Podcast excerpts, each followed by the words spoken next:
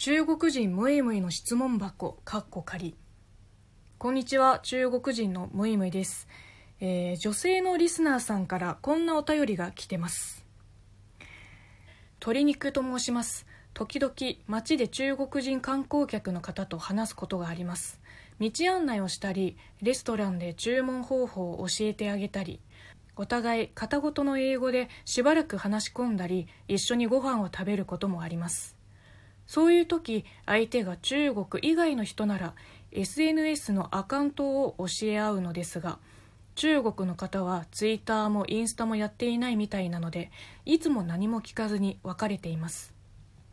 せっかく出会えたのだからできれば連絡を取り合えたらいいなと思うのですがメールアドレスを聞くのは失礼かもしれないなと思ってなかなか聞けません。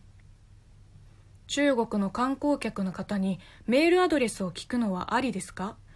ムイムイさんのご意見をお聞かせいただけるとありがたいです。はい鶏肉さんありがとうございます。そうですね。あの意外とメールアドレスって日本と中国での役割が結構違うんですよね。日本だと直接携帯番号を聞くとなんか口説いてる感じになっちゃうし初対面の人にいきなり電話をかけてもなーって遠慮してメアドを聞いたりするんですよね。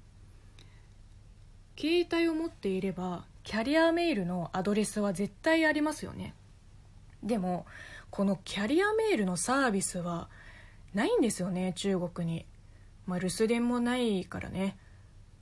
なので中国でメールアドレスって言えばパソコンの E メールのことで基本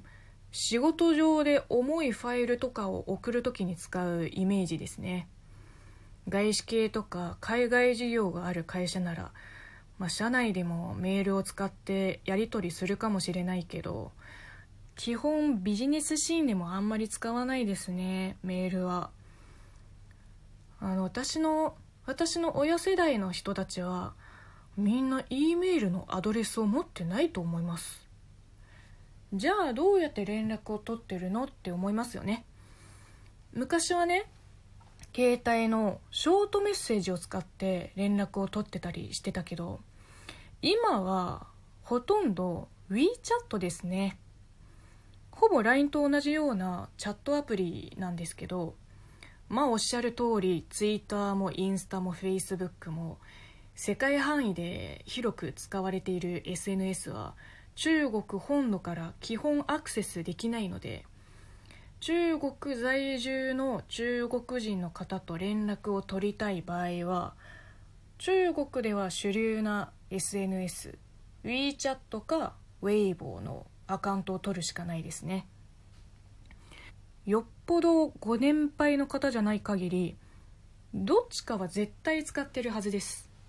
あと正直携帯番号を聞いてもいいと思いますメアドもそうですけど失礼なことはないです。ただプライベート用のメアドをどれくらいの頻度でチェックしているかによってメール送っても全然気づかれない可能性はありますね。やっぱり WeChat ですかね。テンセントの回し物じゃないけど普及率がすごすぎてだってね日本のコンビニでも WeChatPay が普通に使えるんですよ。その日のレートで人民元に換算して引き落とされるの便利ですよまあしばらくはいないけど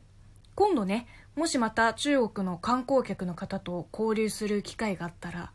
ぜひ前もって WeChat をスマホに入れて、そしたらスムーズに連絡先交換ができると思います。というわけで、こんな風に私、中国人のムイムイに聞きたいことがあれば、まあ、中国のことに関してもいいし、私自身についての質問でもよし、あるいは恋愛相談、人生相談でも構いません。よかったらラジオネームと一緒に Twitter の質問箱に送ってください。ではまた次回にお会いしましょう。バイバイ。